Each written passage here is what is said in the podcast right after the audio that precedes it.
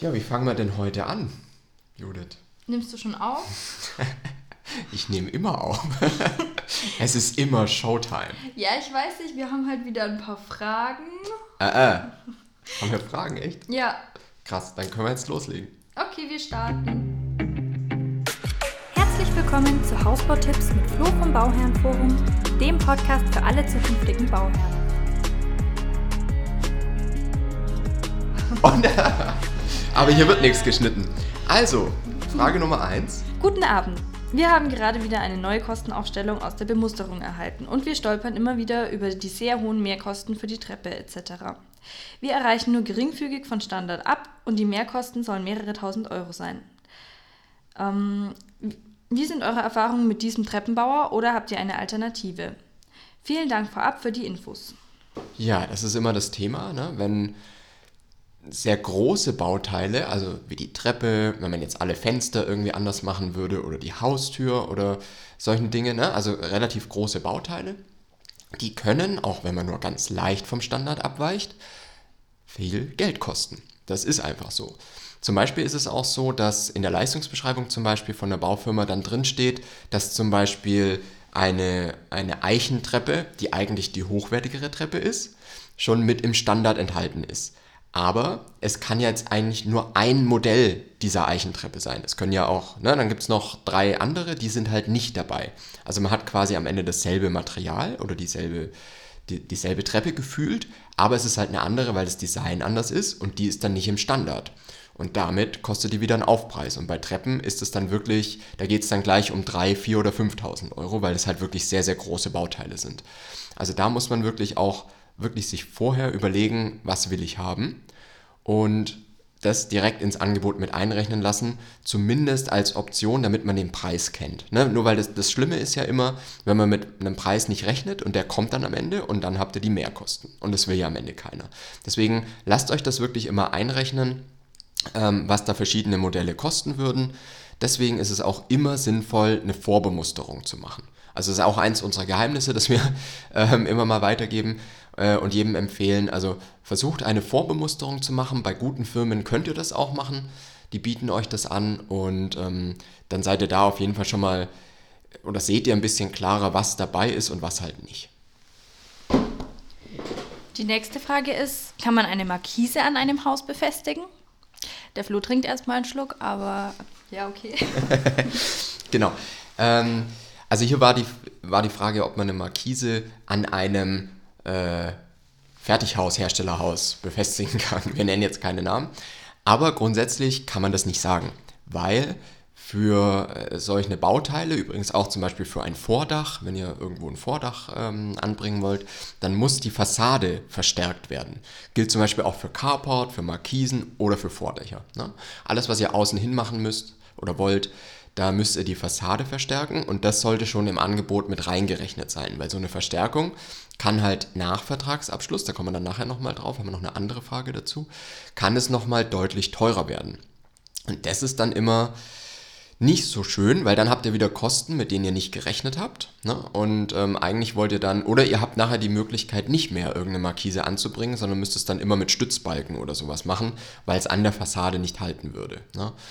Deswegen lasst euch sowas, wenn ihr, wenn ihr da schon im Vorfeld dran denkt, und das sollte man bei der Planung immer tun, wie man denn dann die Terrasse verschattet, ob es mit einem Sonnensegel ist oder Markise oder Bäume. Ne, gibt ja verschiedene Möglichkeiten, aber macht euch da einfach Gedanken drüber und plant es dann wirklich auch schon ins Angebot mit ein. Dann fragt der nächste Bauherr, hallo zusammen. Wir wollen auch dieses Jahr anfangen mit, Bau, äh, mit dem Bau, sind uns aber noch nicht sicher mit wem. Kann jemand mal ein paar Preise nennen, was ihr so für Schlüssel was ihr so fürs schlüsselfertige Haus bezahlt habt. So circa 125 bis 140 Quadratmeter ohne Keller. Preis ohne Grundstück, weil das haben wir.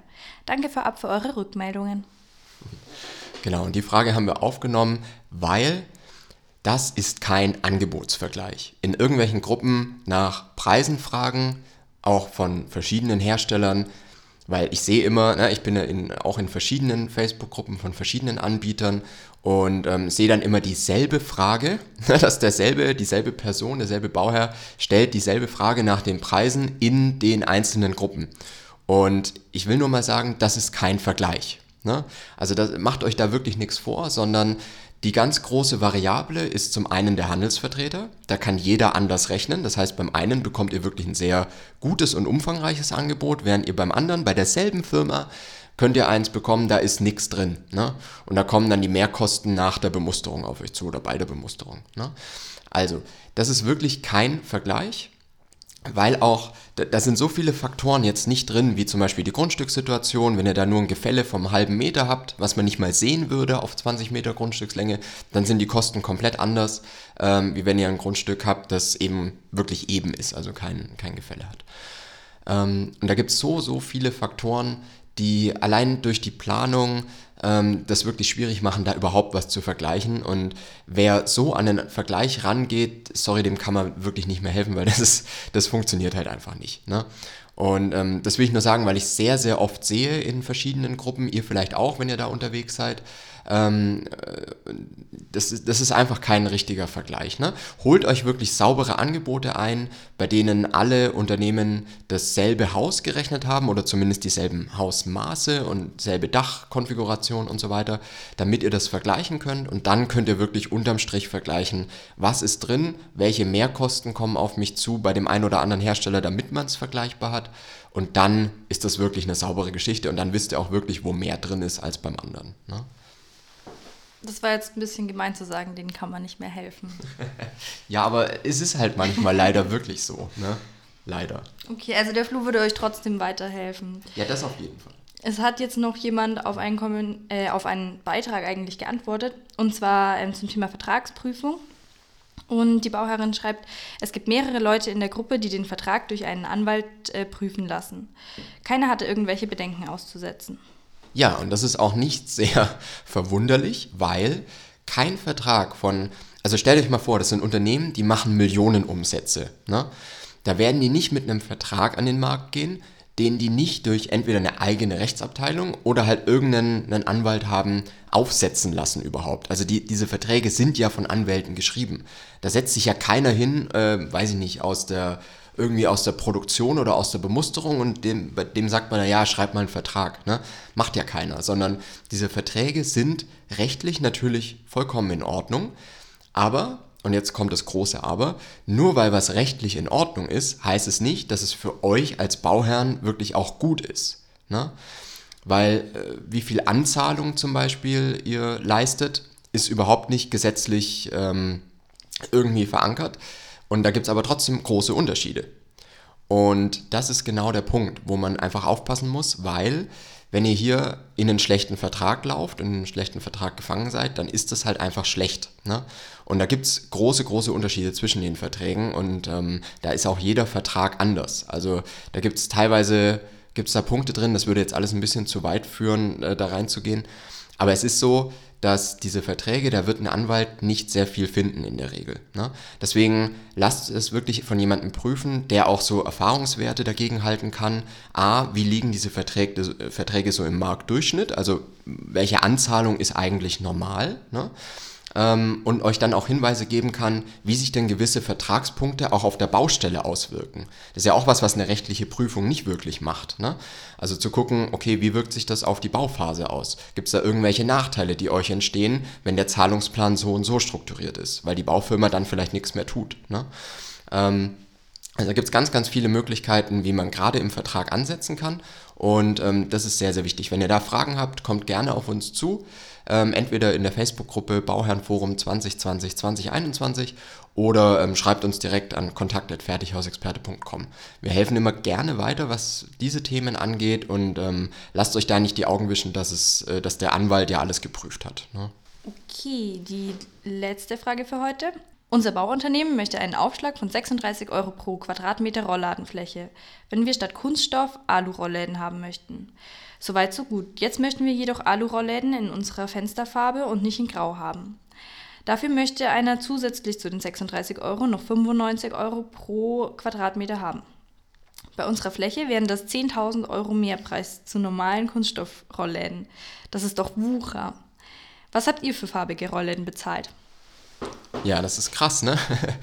Und das ist auch immer, was wir sagen, nachdem ihr irgendwo unterschrieben habt Und diese Punkte kommen dann erst bei der Bemusterung auf den Tisch. Man könnte ja immer denken, ja gut, das bespricht man dann halt bei der Bemusterung nochmal, welche Farbe das sein soll. Ne? Sagen euch auch viele Handelsvertreter, ja, das ist doch gar kein Problem, das können wir dann machen. Ne, dann machen wir dann bei der Bemusterung, da können sie alles frei wählen. Das Problem ist aber, dass ihr danach wirklich komplett die Preise nehmen müsst, wie die euch das vorgeben. Ne? Und da ist immer die goldene Regel, oder golden, das entscheidet ihr, aber die Regel ist einfach immer, das, was ihr rausnehmt, ähm, hat eigentlich immer gar keinen Preis. Ne? Also wenn ihr eine bodengleiche Dusche rausnehmt, dann kriegt ihr dafür, weiß ich nicht, 700 Euro erstattet. Ne? Und das, was ihr reinnimmt, ist dann immer sauteuer. Genau wie hier mit den Rollläden. Also wenn ihr davor euch im Angebot gegeben lassen hättet, äh, was kosten denn jetzt bei allen Fenstern einfach Aluminiumrollläden in der Farbe, dann wäre das wahrscheinlich niemals auf 10.000 Euro rausgelaufen. Ne?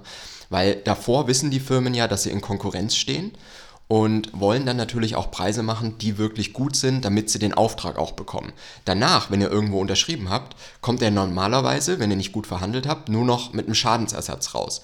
Und das wissen die Firmen und können euch dann bei der Bemusterung, zumal man es ja auch dann nicht mehr wirklich vergleichen kann, ihr könnt jetzt nicht nirgends mehr anders hingehen und sagen, okay, die Baufirma gibt aber für die für die Aluminiumrollläden ähm, äh, wollen die nur 5000 Euro haben. Na, das könnt ihr ja zu dem Zeitpunkt jetzt nicht mehr machen. Und genau deswegen ähm, können die eigentlich jetzt Preise verlangen, wie sie möchten. Was hier auch gemacht wird. Ne? Deswegen lasst euch wirklich immer die Punkte, die euch wichtig sind. Schreibt euch das in der Liste auf und schaut dann, dass ihr das wirklich drin habt und dass euch das auch berechnet wird.